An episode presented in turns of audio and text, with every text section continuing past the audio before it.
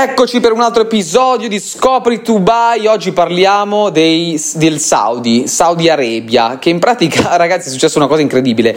L'aumento dei prezzi del gas lo scorso giugno ha avuto un, uh, un effetto positivo sul mercato del lavoro uh, durante il 2022 e in più il governo eh, ha investito su dei progetti che hanno creato tantissima ehm, offerta di lavoro e di conseguenza il mondo real estate eh, ne ha beneficiato in più, tu, in più, di tutti e in pratica ci sono eh, lavori in real estate che permettono di guadagnare 73 mila dollari al mese e ci, si pensa che possa anche aumentare questa cosa.